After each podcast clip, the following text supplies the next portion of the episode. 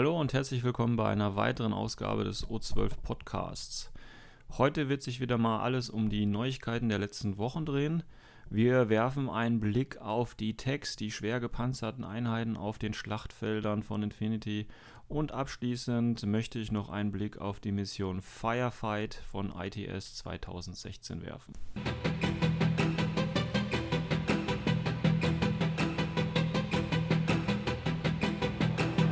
Gut, kommen wir mal zu den Neuigkeiten der letzten Wochen. Corvus Belly hat ja neben der Tatsache, dass sie wieder einige neue schöne Modelle herausgebracht haben, äh, die Ankündigung für äh, GenCon diesen Jahres herausgegeben, nämlich eine neue Zwei-Spieler-Box, die den Einstieg in das Universum von Infinity erleichtern soll, nämlich die äh, Red Veil, Operation Red Veil, in der sich Hakislam und Jujing gegenüberstehen und versuchen, ich glaube, auf dem äh, Raumschiff Neon Lotus äh, gewisse Missionsziele zu erreichen. Da kommen wir aber erst in einem Moment hin. Ich würde ganz gerne als erstes auf die Neuigkeiten, also auf die neu herausgebrachten Modelle eingehen. Und hier ganz besonders einen Blick auf die Wuming werfen weil ich davon ausgehe, dass ja mit den Neuerscheinungen der letzten Monate sich äh, einige Spiele auch in Richtung Imperial Service Sector orientieren und deswegen denke ich, wenn man mal einen kurzen Blick auf die Wuming wirft, die natürlich für Jujing allgemein verfügbar sind, aber gerade in ISS eine besondere Rolle einnehmen. Ähm, wenn man gerade mal auf die einen Blick wirft, denke ich, kann das den einen oder anderen helfen. Ja, die Wuming sind natürlich, also der Resculpt ist natürlich, wie eigentlich fast alles von Corvus Belli, da müssen wir natürlich ehrlich sein, gelungen. Äh, schöne neue Modelle, ob es jetzt unbedingt nötig getan hat, weiß ich nicht. Äh, die Waffen sind natürlich ein bisschen überarbeitet worden. Die alten Waffen im alten Blister sahen schon ein wenig grobschlächtig aus. Das ist natürlich jetzt wieder ein bisschen schöner und äh, besser geworden. Aber wie immer ist das natürlich eine reine Geschmackssache.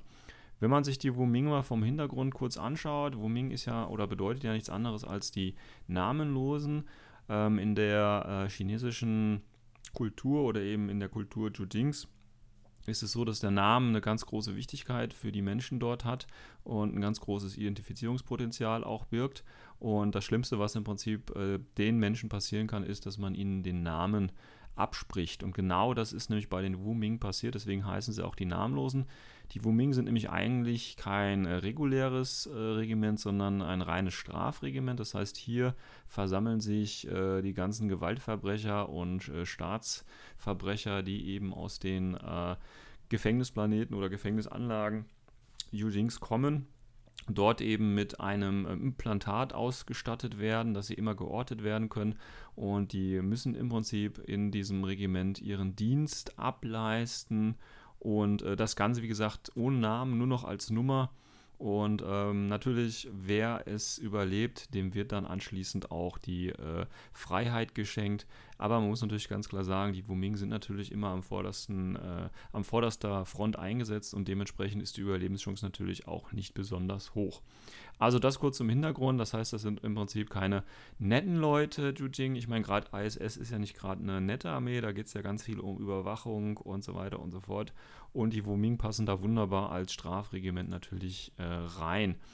Wenn man sich jetzt die Werte anguckt, die Wuming sind eine Heavy Infantry und äh, haben dementsprechend auch die äh, entsprechenden Werte. Da gibt es jetzt erstmal auf den ersten Blick nichts, was herausstricht. Also die Bewegung ist ganz normal 10-10, Close Combat 16, BS 13, PH 13, VIP 13, Arm 4, BTS 3. Zwei Wunden und zwar zwei echte Wunden. Ja, das heißt keine Wound Incapacitation oder ähnliches, sondern tatsächlich zwei Wunden. Das heißt auch hier äh, unempfindlich gegen Schockmunition, beziehungsweise der Effekt von Schockmunition trifft nicht zu. Silhouette 2 und dann eben im ISS eine äh, AVA von 5, denn man kann sie im ähm, ISS in der Sektorliste natürlich auch linken. Und zwar dort als Fireteam Core. Als äh, Special Skill haben die eigentlich nur Kinematica Level 1.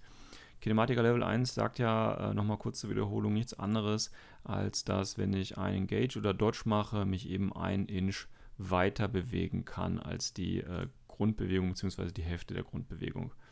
Ähm, ja, da die Wuming kommen in relativ vielen Profilen, angefangen von 25 Punkten bis das Maximum ist, glaube ich, 39 Punkte. Und ähm, haben auch eine ganz unterschiedliche Bewaffnung und ähm, schauen wir uns mal ganz kurz an. Also wir haben hier ein Profil, das reicht vom Multi-Rifle mit einem Light Granite Launcher bis zum HMG. Wir haben was mit einer Boarding Shotgun, Panzerfaust, mit einem Tinbot dabei und so weiter und so fort. Also hier ist eine recht große Auswahl. Ich denke, was bemerkenswert ist, ist einmal, wir haben ein Wuming-Profil für 31 Punkte das ist mit einer Boarding Shotgun, Pistole und Messer gehören immer dazu. Und die sind Forward Observer. Das heißt, wir hätten hier einen Spezialisten für 31 Punkten, der sonst weiter nichts kann. Ist relativ teuer, aber wie gesagt, es handelt sich hier um eine HI. Das heißt, ich habe zwei Wunden und kann dementsprechend auch mal einen Wurf einfach verhauen, beziehungsweise kann es auch einfach mal riskieren, durch den Feuerhagel durchzulaufen, um dann dementsprechend dennoch das Missionsziel, die Konsole oder was auch immer einzunehmen. Also das ist schon mal nicht schlecht. Wobei natürlich, man könnte sich überlegen, den Wu Ming Forward Observer als einzelne Figur zu spielen, um dann eben, wie gesagt, ein Missionsziel, was relativ weit in der eigenen oder nahe der eigenen Aufstellungszone liegt, einzunehmen. Oder eben ähm, so ein Last Dash zu machen, das heißt, in der letzten Runde nochmal irgendwo versuchen, was zu reißen, da ein paar Befehle reinzupumpen, um dann eben ein Missionsziel zu erreichen und dementsprechend vielleicht auch mal äh, durch ein Suppression Fire durchzulaufen oder ähnliches. Die Chancen, dass äh, die Figur dann überlebt mit Armor 4 und eben ähm, zwei Wunden, ist schon gegeben. Ähm, ob man das riskieren will oder nicht, ist halt sehr situell, würde ich sagen. Ähm, ein weiteres Profil, ähm, oder wir haben noch zwei weitere Profile, und zwar mit Fireteam Duo. Das ist ja mit Humans 4 eingeführt worden und bedeutet ja nichts anderes, dass ich tatsächlich hier ein Link-Team machen kann, das auch nur mit zwei Einheiten funktioniert. Hier haben wir jetzt allerdings das Problem ähm, oder den, den, kleinen Nachteil, wie ich finde, dass kein, dass der Forward Observer nicht im Duo-Link sein kann, sondern im Duo können nur einer oder kann nur einer mit Chain Rifle und einer Submachine Gun sein und der andere wäre Kombi Rifle plus E-Mitter plus Minen. Ähm, schön wäre es natürlich gewesen, wenn das jetzt hier der äh, Forward Observer gewesen ist. Ja, ähm, als Fernwaffe, wie gesagt, hätten wir noch ein HMG-Angebot oder auch eben die Panzerfaust oder Heavy Rocket Launcher. Ähm, und das Ganze eben, wie gesagt, äh, gerade die billigste Variante für 29 Punkte, 0,5 SWC, ist mit einer Panzerfaust ausgestattet. Jetzt denken viele, okay, Panzerfaust und äh, Light Shotgun hat, die, hat das Modell noch, ist jetzt nicht unbedingt so der Brenner.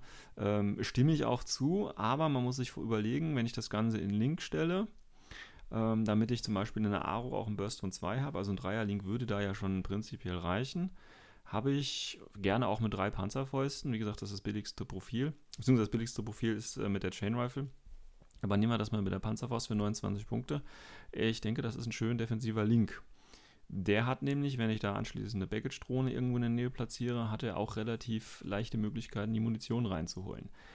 Das heißt, ähm, das wäre so eine Überlegung. Das Ganze kostet dann knapp 3 mal 30 Punkte, also 90 Punkte.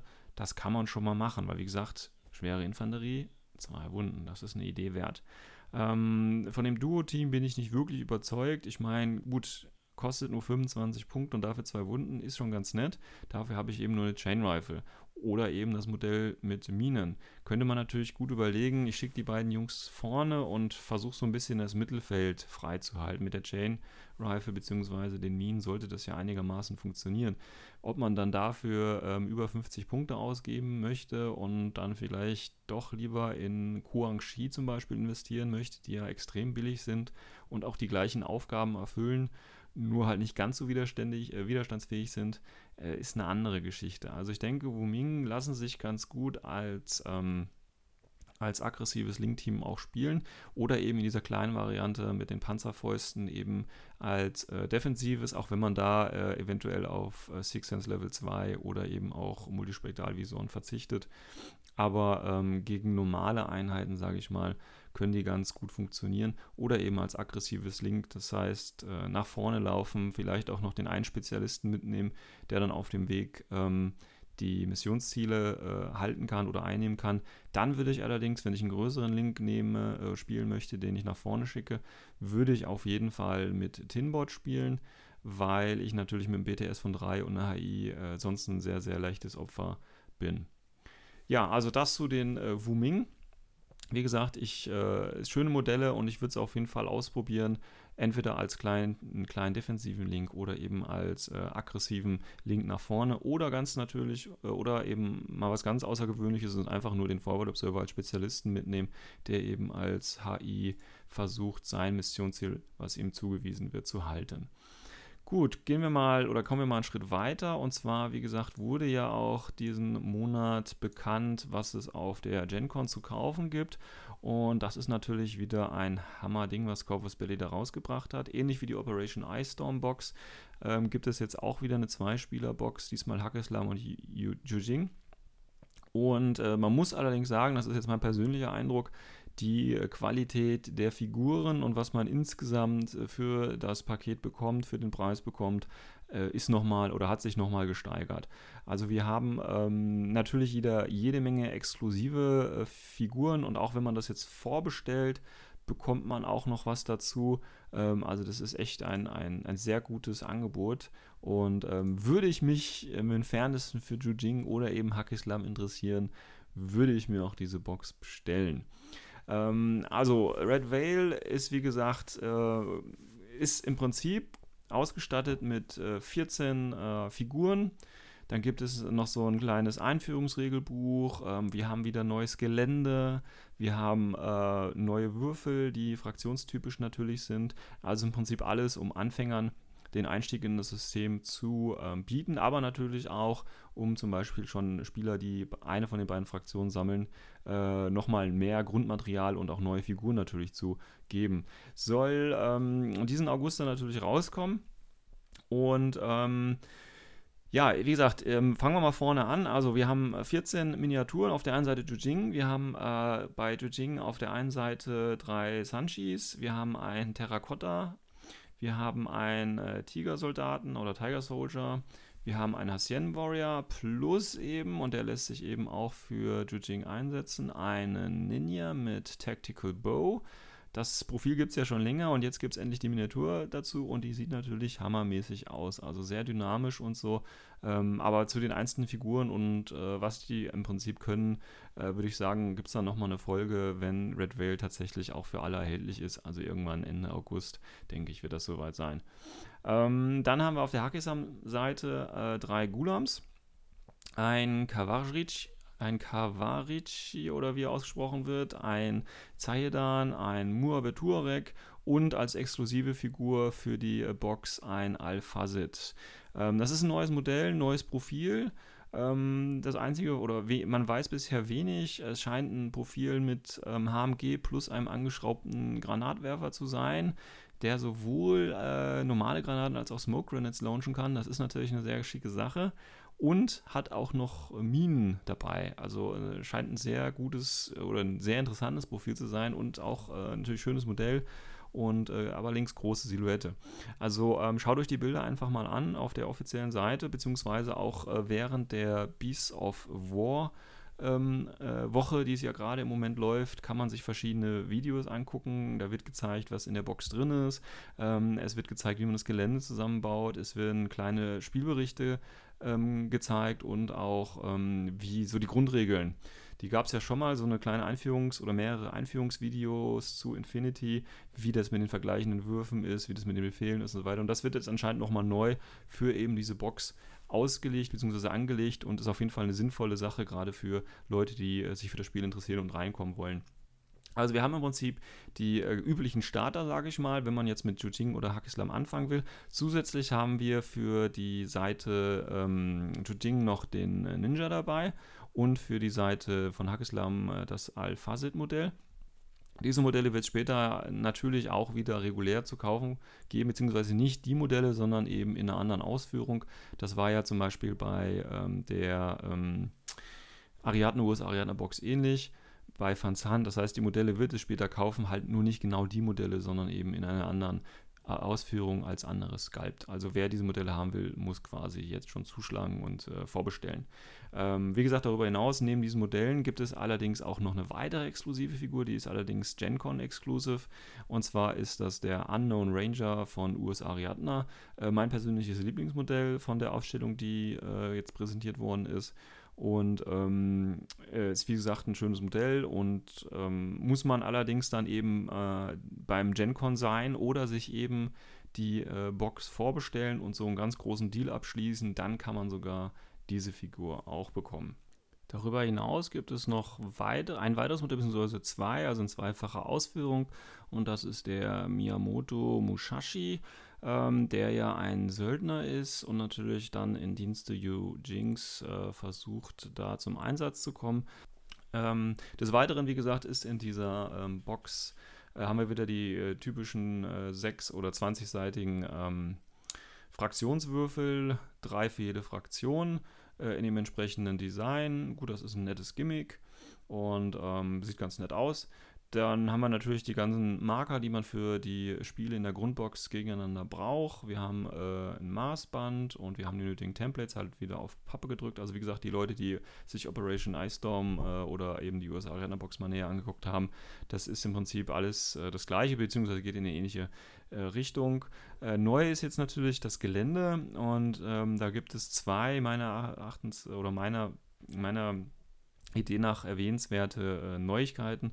Und das eine ist, äh, einmal haben wir jetzt das Gelände, gibt es jetzt nicht nur diese üblichen, äh, typischen Ice Storm äh, Gebäude oder eben auch, es gibt ja auch dieses Aleph Geländeset, also diese kastenförmigen Gebäude, die sind zwar jetzt auch wieder dabei, aber wir haben jetzt auch so kleinere Container, die mehr so eine quadratische Form machen und damit zum Beispiel ein reines Papiergelände äh, ein bisschen aufwerten würden. Und plus, man hat jetzt tatsächlich auch die Möglichkeit, was ich sehr, sehr gut finde, man hat jetzt die Möglichkeit, auf diesen äh, Gebäuden oder diese Gebäude mit ähm, Übergängen zu verbinden. Das heißt, man kann hier ganz schön äh, flexibel, schnell auch einen zweiten Level, einen zweiten Spiellevel ähm, zum äh, Spielfeld dazufügen. Das finde ich ist eine gute Sache. Und wie gesagt, wenn ihr da mehr wissen wollt, ähm, schaut euch, wie gesagt, die Beasts of War Videos ein. Das kann man gar nicht alles in Worten beschreiben. So äh, schön ist das alles, um es mal ein bisschen zivilisiert auszudrücken. Also wie gesagt, wer sich irgendwie nur für Jujing interessiert, wer sich für Hackislam interessiert oder eben auch mal einfach in das System reinschnuppern will, hier bekommt man eben für knapp 100 Euro einen sehr, sehr guten Start, um mit einem Freund oder um im Verein, wo auch immer, äh, mit Infinity anzufangen. Und ähm, wer sich auch nur im Fernsten für die Fraktion interessiert, muss bei der Box zuschlagen, weil da gibt es unheimlich ähm, coole Figuren und äh, Must-Haves eigentlich. Und wie gesagt, gerade durch die Limitierung äh, gibt es ja nochmal einen extra äh, Reiz. Also wir schauen uns das noch an. Die Beasts of War Woche läuft ja noch ein, zwei Tage. Da wird vielleicht noch das ein oder andere Video erscheinen.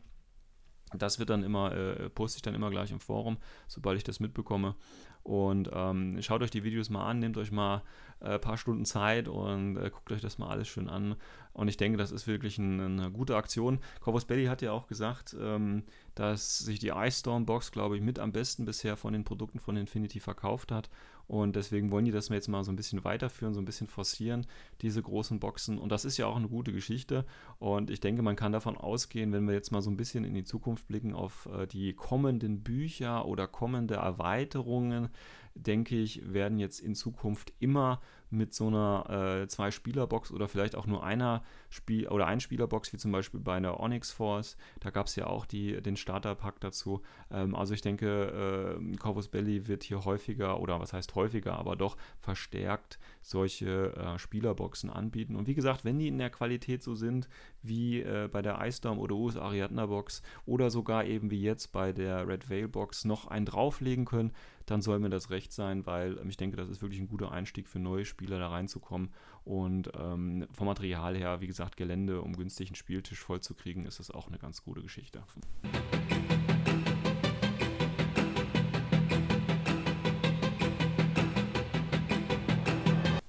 So, im weiteren Teil soll es jetzt darum gehen, äh, wie ich quasi Tags ausschalten kann. Also Tags sind ja diese großen Maschinen auf dem äh, Infinity-Schlachtfeldern. Gibt es im Prinzip in zwei verschiedenen Ausführungen. Die erste Ausführung wäre, ich äh, habe ein bemanntes Modell, sprich der Pilot ist direkt vor Ort und ist halt in diesem großen oder in dieser großen Maschine drin und äh, nimmt aktiv an der Schlacht teil. Die andere Variante ist ja beim Tag, dass ich einen Piloten habe, der irgendwo äh, in Kilometern Entfernung sitzt äh, oder auch von mir aus Planetenentfernung sitzt und dort aus der äh, sicheren Heimat, sage ich mal, den Tag fernsteuert und dementsprechend auch kein größeres Risiko eingeht, äh, das eigene Leben zu verlieren. Also diese beiden großen Varianten gibt es ja bei den Tags, aber es soll ja jetzt hier nicht darum gehen, wie ich Tags spiele, sondern vielmehr darum, wie ich denn einem Tag begegne. Also gerade viele Anfänger haben immer so ein kleines Problem damit. Man tastet sich so langsam 100, 150, 200 Punkte dran und äh, dann will man natürlich auch mal diese schönen Modelle, diese schönen großen Modelle natürlich auch mal einsetzen. Und äh, dann habe ich das Problem nämlich, weil man kann davon ausgehen, in dem Moment, wo ich einen Tag einsetze gegen unerfahrenen Spieler, habe ich das Spiel eigentlich schon ganz gut gewonnen, wenn man jetzt ohne Missionen ähnliches spielt. Weil natürlich äh, wir haben extreme Werte oder hohe Werte, wir haben hohe Punktekosten, wir haben mehrere Wunden, wir haben defensive und aggressive äh, Mechanismen, die zu unserem Vorteil äh, arbeiten. Und dementsprechend ist es gerade für einen Anfänger sehr, sehr schwierig, mit einem Tag umzugehen, beziehungsweise viele stellen sich dann natürlich die Frage, okay, wie gehe ich damit um? Und man muss sich einfach darauf einstellen, wenn man die ersten paar Spiele gegen einen Tag spielt, verliert man. Das ist einfach so. Genauso, äh, wenn man gegen das erste Mal gegen TO spielt oder vielleicht auch Tour-Reaction-Drohnen oder, oder, oder. Und beim Tag wird es quasi noch so ein bisschen auf die Spitze getrieben, weil man ja eigentlich alle seine, ähm, alle seine Punkte quasi auf ein Ziel konzentriert und dementsprechend natürlich auch ein ordentliches Paket dafür bekommt. Ja, also was mache ich jetzt, wenn ich jetzt als äh, Spieler einem Tag gegenüberstehe? Jetzt äh, gucken wir uns mal kurz an, also wenn es natürlich äh, um eine Mission geht. Also nehmen wir mal an, wir sind in einem ITS-Szenario oder auch in einem normalen Missionsszenario, in dem ich irgendwas machen muss. Da muss man sagen, dass Tags relativ unbeliebt geworden sind, weil sie eben äh, keine Spezialisten haben und eben keine weitere Funktion außer Ausschalten des Gegners haben. Also ein ganz großes Bedrohungspotenzial, aber für eine ITS-Mission oder eben andere Missionen sind sie zur Erfüllung einfach nicht relevant. Und das ist natürlich ein bisschen schade. Früher war das ja noch so, die Veteranen mögen sich so ein bisschen daran erinnern, dass auch Leut ähm, Spezialisten waren und auch die konnten dann Missionsziele erfüllen und es war ja oder es ist ja auch möglich, einen Tag zum Befehlshaber der Armee zu machen, sodass man da gleichzeitig einen sehr starken Spezialisten natürlich hatte. Das geht jetzt natürlich nicht mehr und dementsprechend sind Tags ein bisschen unbeliebt geworden in ITS. Problematisch ist es dann natürlich, oder Vorteil ist es dann natürlich, wenn ich jetzt in einer ITS-Mission spiele und ich habe natürlich einen Gegenüber, der trotzdem einen Tag aufgestellt hat, kann ich natürlich das ganz einfach so machen und äh, ich ignoriere ihn einfach. Das heißt, ich gucke, okay, ich brauche Spezialisten, ich muss Kisten einsammeln, ich muss Konsolen kontrollieren, ich muss äh, was auch immer machen. Da kann ich Tags ja einigermaßen kontrollieren. Also ich muss ihn halt einfach aus dem Weg gehen. Ähm, schwierig wird es natürlich dann bei Missionen, wo es darum geht, um Viertel zu halten. Ja, weil so ein Tag, wenn der mal kurz über 100 Punkte oder so kostet, oder von mir aus auch nur 80 Punkte, der hält natürlich dann nochmal ganz schnell ein Viertel. Wird also ein bisschen schwierig. Das heißt, diese äh, Idee klappt leider nicht immer. Wenn ich jetzt ähm, keine Möglichkeit habe, den Tag zu ignorieren, sei es aus missionsspezifischen Gründen oder weil er eben einen Sektor hält oder weil er ähm, mir irgendwas verbaut, wo ich auf jeden Fall rein muss. Eine andere Möglichkeit, an einen Tag ranzugehen, beziehungsweise ihn, ja, ich sag mal, unschädlich zu machen, ohne ihn direkt anzugehen, ist es natürlich ganz einfach, äh, die Befehle zu reduzieren.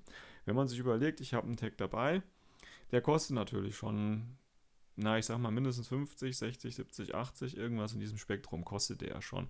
Bedeutet natürlich im Gegenzug, wenn ich mit 300 Punkten spiele, habe ich nicht mehr habe ich natürlich noch ein paar Punkte übrig, aber die muss ich ja auch noch dann eventuell in Spezialisten oder anderes investieren.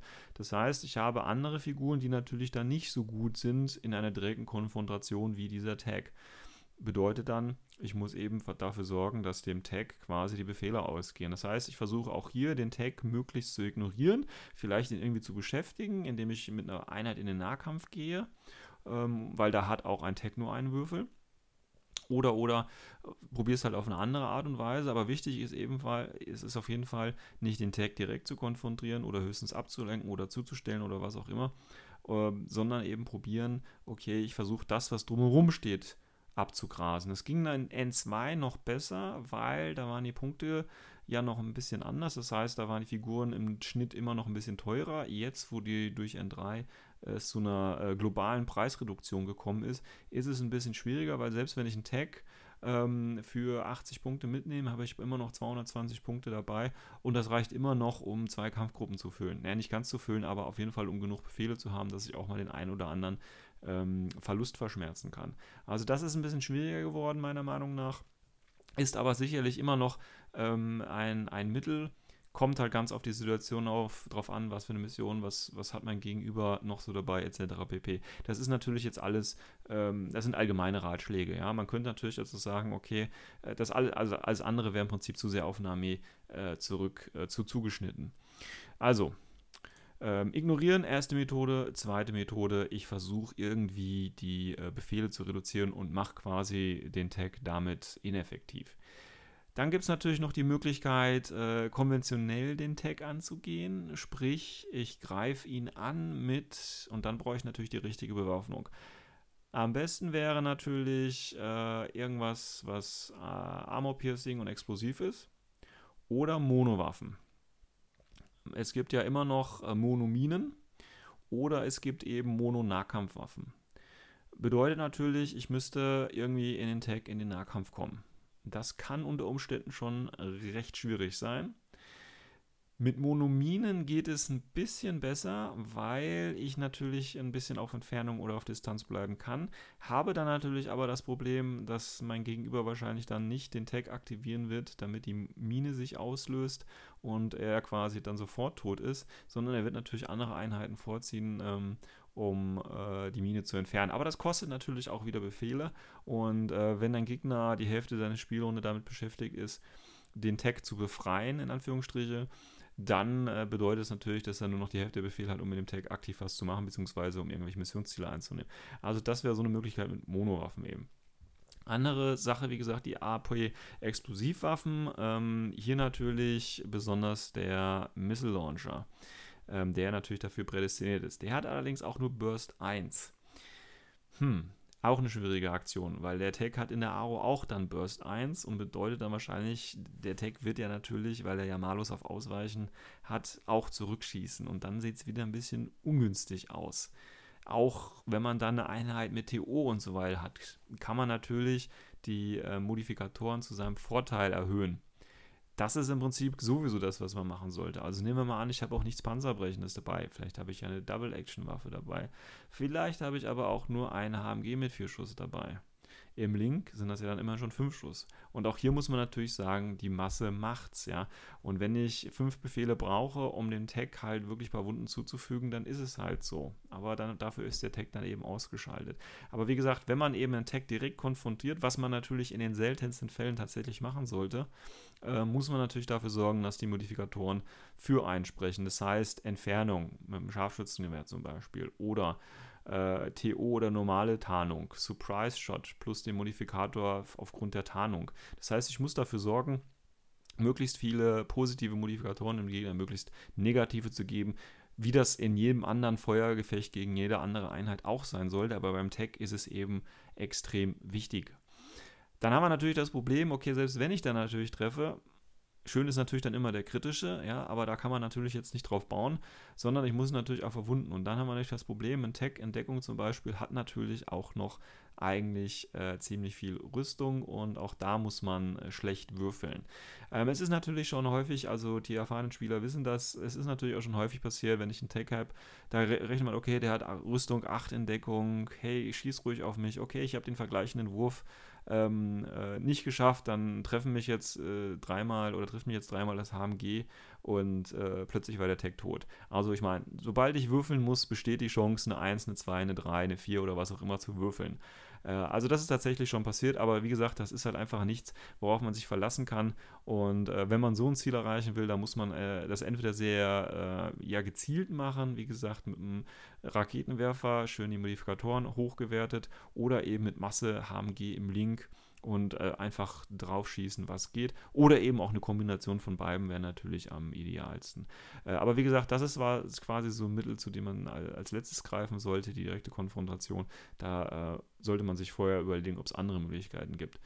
Eine andere Möglichkeit ist nämlich, und äh, ich denke, das ist eine der Möglichkeiten, die auch am häufigsten eingesetzt werden, gerade seit N3, ist es natürlich, den Tag nicht konventionell anzugehen, sondern das Ganze über das Internet zu machen. Also sprich, ich äh, greife ihn mit meinem Hacker an über einen Repeater.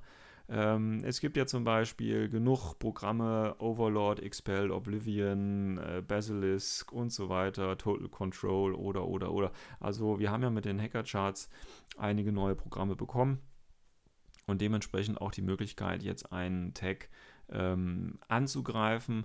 Dann muss ich natürlich nur durch den äh, BDS-Wert des Tags durchkommen, ähm, der dann meistens so hoch ist wie ähm, der Armor, der Rüstungswert.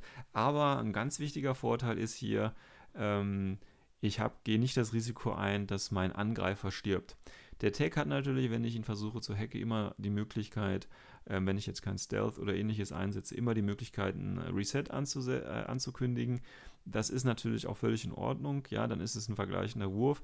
Aber der Tag hat keine Möglichkeit, äh, wenn er durch die Wand zum Beispiel gehackt wird, in 8 Zoll oder durch einen Repeater, was auch immer, ähm, da aktiv gegen vorzugehen. Anders, wenn ich jetzt, wie gesagt, mit einem HMG oder einem Scharfschützen oder äh, Raketenwerfer auf ihn schießen möchte, hat der Tag natürlich natürlich, wenn er eine Sichtlinie hat, die Chance zu reagieren. Also da ist Hacken wahrscheinlich noch für die meisten tatsächlich die äh, beste Art und Weise, auf einen Tag zu reagieren. Das ist natürlich jetzt für einen Anfänger jetzt auch nicht unbedingt das Einfachste, weil wie gesagt, Anfänger bedeuten natürlich, okay, ich habe vielleicht die Hacking-Regeln mal gelesen, ich kann so ein bisschen was. Also wenn man natürlich weiß und als Anfänger sollte man natürlich am besten auch vorher mit seinem Spieler drüber, mit seinem Mitspieler drüber reden, äh, was er vielleicht so aufstellt, dass man vielleicht auch mal so ein bisschen sich darauf vorbereiten kann, weil man da natürlich gerade als Beginner ähm, nicht unbedingt schon alle Möglichkeiten abschätzen kann und äh, nicht damit rechnet, dass sowas Großes auf einen äh, zukommen kann. Also nochmal ganz kurz, wenn mir jetzt ein Tag besteht, äh, gegenübersteht, habe ich mehrere Möglichkeiten auf ihn zu reagieren. Hängt natürlich ganz stark davon ab, welche Art von Mission ich spiele.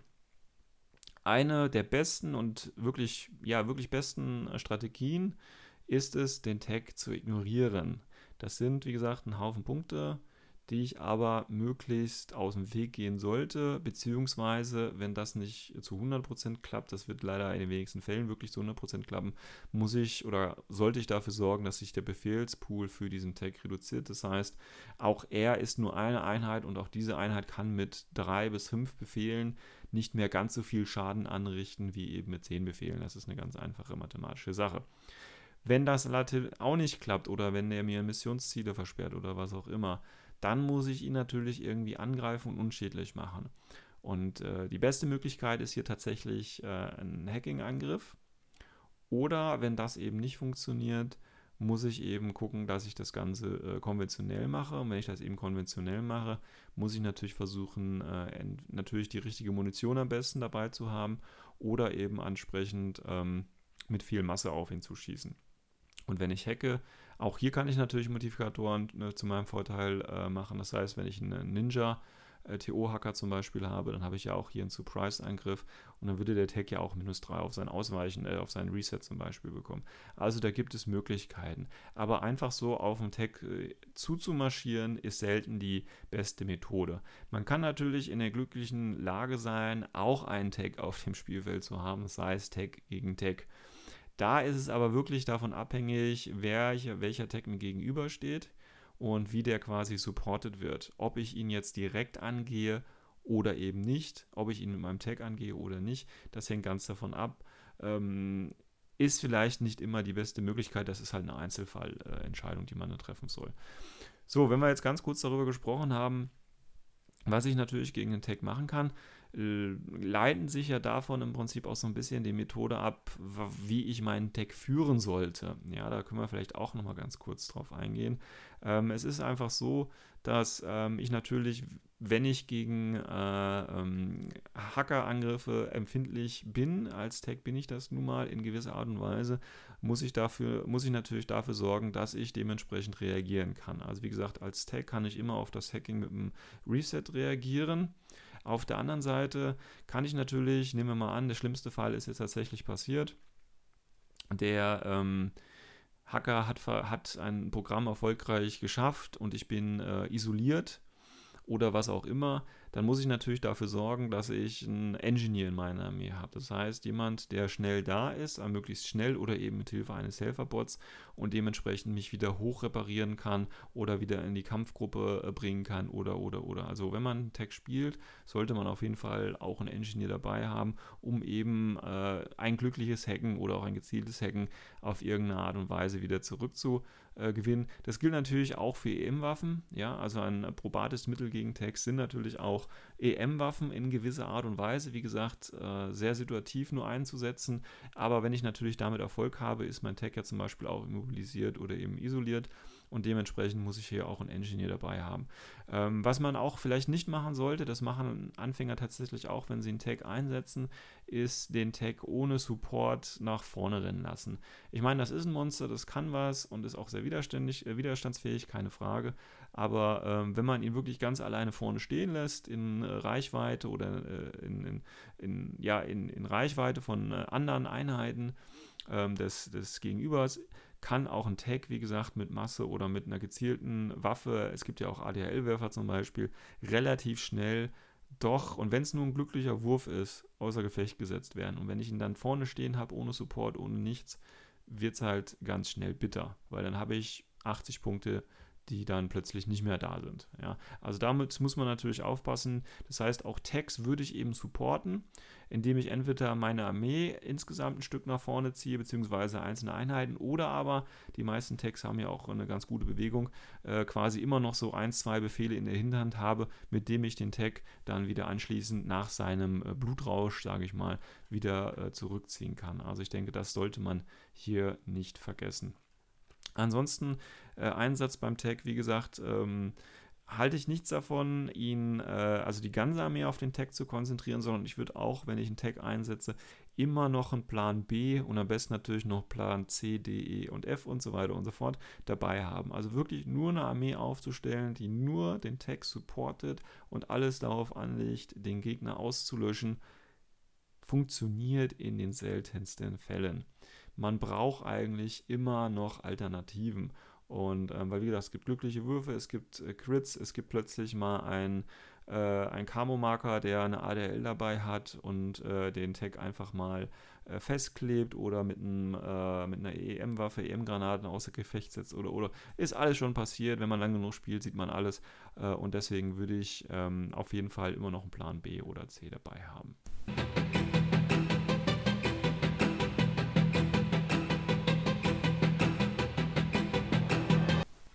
So, wir nähern uns auch schon dem Ende dieser Folge. Abschließend möchte ich allerdings nochmal auf eine ITS-Mission eingehen. Und zwar ist das die ITS-Mission Firefight.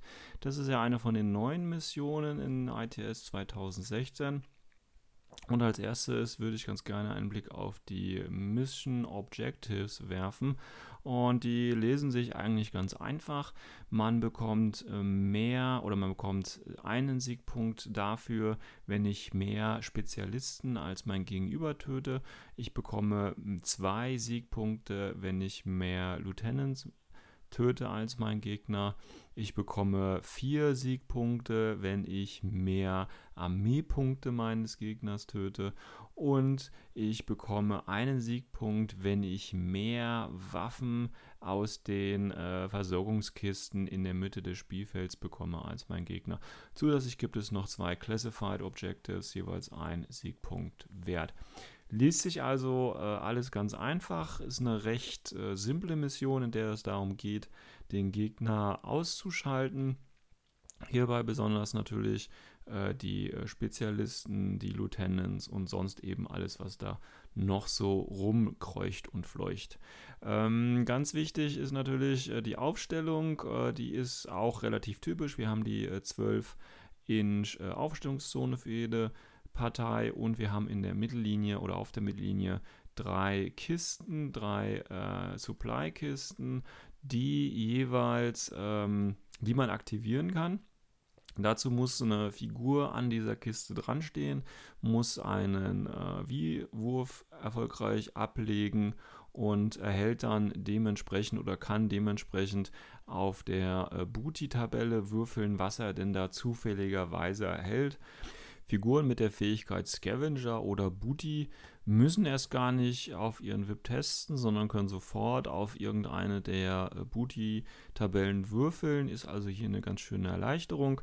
Des Weiteren können Figuren, die zum Beispiel mit Panzerfäusten oder Minen ausgerüstet sind und dementsprechend schon alle äh, Schüsse bzw. Ausrüstungsgegenstände abgelegt haben, können auch hier mit einem kurzen Befehl wieder ihren Vorrat aufstocken. Und wenn man ähm, ein Spezialist ist, also die üblichen Spezialisten, Engineer, Doktor etc. pp. Wenn man äh, damit einen Wurf an einen dieser Kisten macht, kann man sogar zweimal auf den äh, Booty-Charts würfeln, können allerdings da nur eins der Ergebnisse sich auswählen. Ist also eine ganz interessante Geschichte und ähm, wird sicherlich auch für die eine oder andere Überraschung sorgen. Dann gibt es noch als Spezialregel ähm, keine Retreat-Regeln. Das heißt, hier wird bis zum bitteren Ende gekämpft. Natürlich auch nur drei äh, Runden wieder, aber eben kein äh, Rückzug. Und es gibt eine bestimmte Landezone. Das heißt, eine Landezone. Ähm, das ist im Prinzip in dem Fall der gesamte Tisch, das gesamte Spielfeld. Äh, hier bekommen alle, die ein äh, Airborne Deployment Skill einsetzen wollen, plus drei auf ihren PH-Wurf.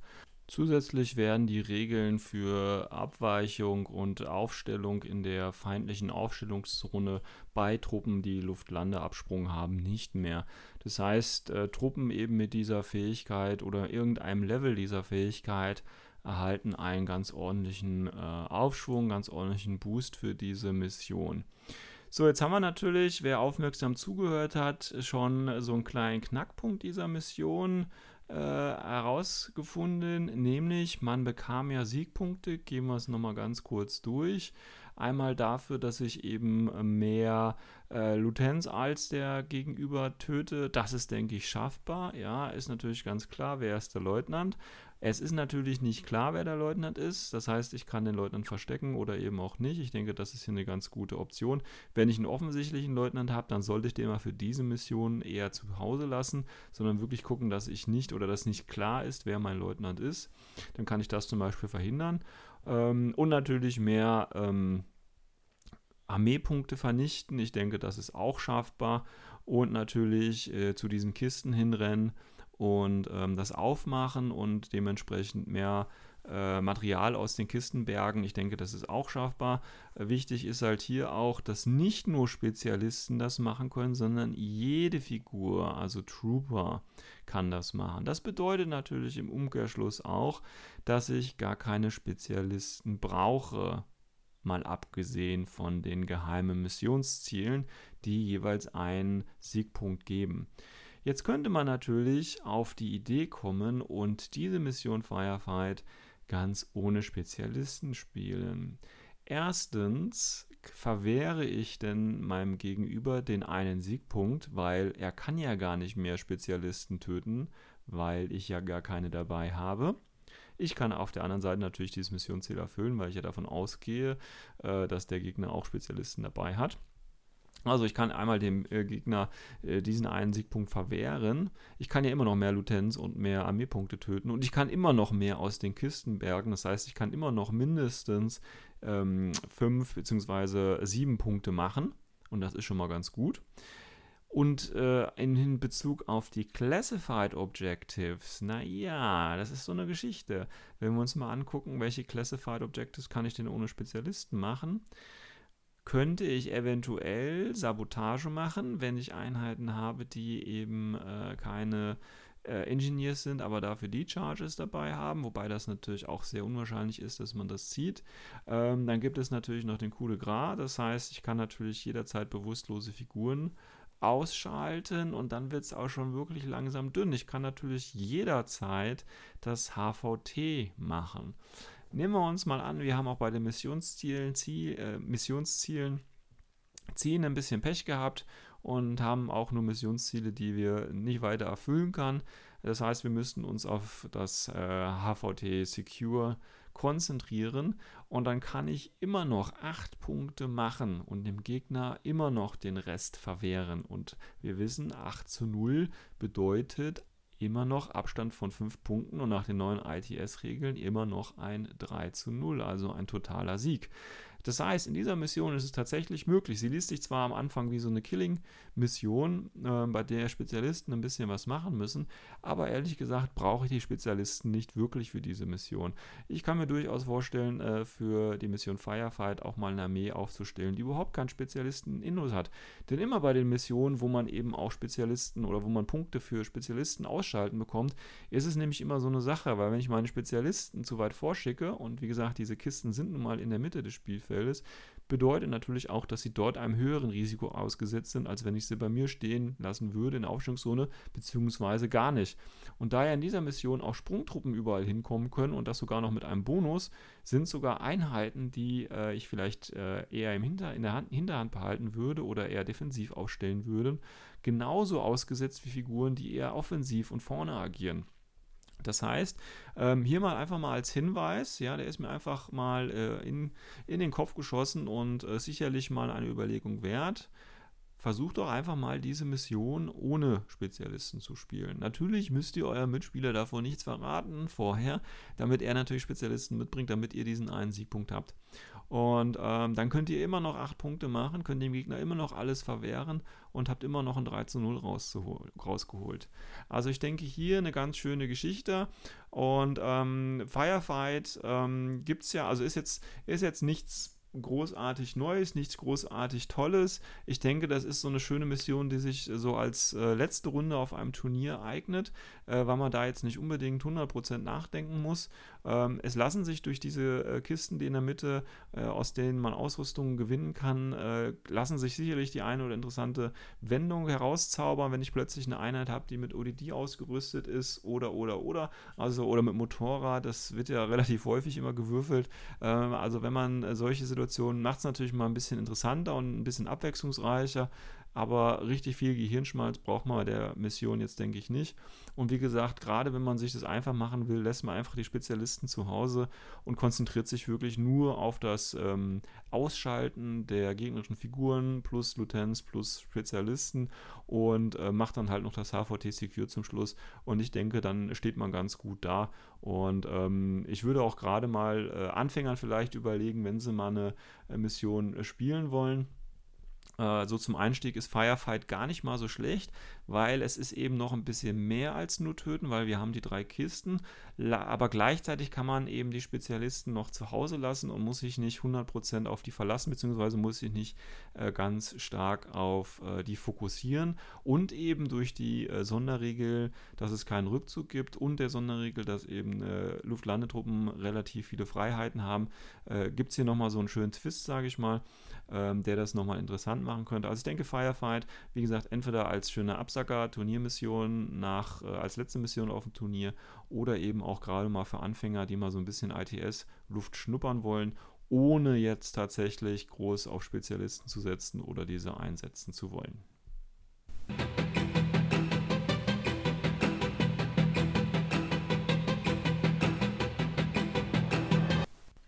Ja, damit sind wir auch schon am Ende von Folge 7 des O12 Podcasts angelangt. Ich hoffe, ihr konntet was mitnehmen, habt den einen oder anderen Denkanstoß bekommen und könnt vielleicht das eine oder andere auch bei den nächsten Spielen umsetzen. Wenn ihr Fragen, Kritik, Anmerkungen oder sonstiges habt, schreibt mir einfach im Forum, per Facebook oder wo auch immer. Äh, das wird sicherlich ankommen und ich versuche natürlich immer vieles umzusetzen und äh, das einzubauen. Ich werde jetzt erstmal in die Sommerpause gehen. Das heißt, ich werde jetzt für eine längere Zeit erstmal äh, auf Funkstelle schalten. Bedeutet, ich werde mich wahrscheinlich erst so Ende August wieder melden. Vielleicht dann auch wieder mit einem äh, Einblick in die Operation Red Veil.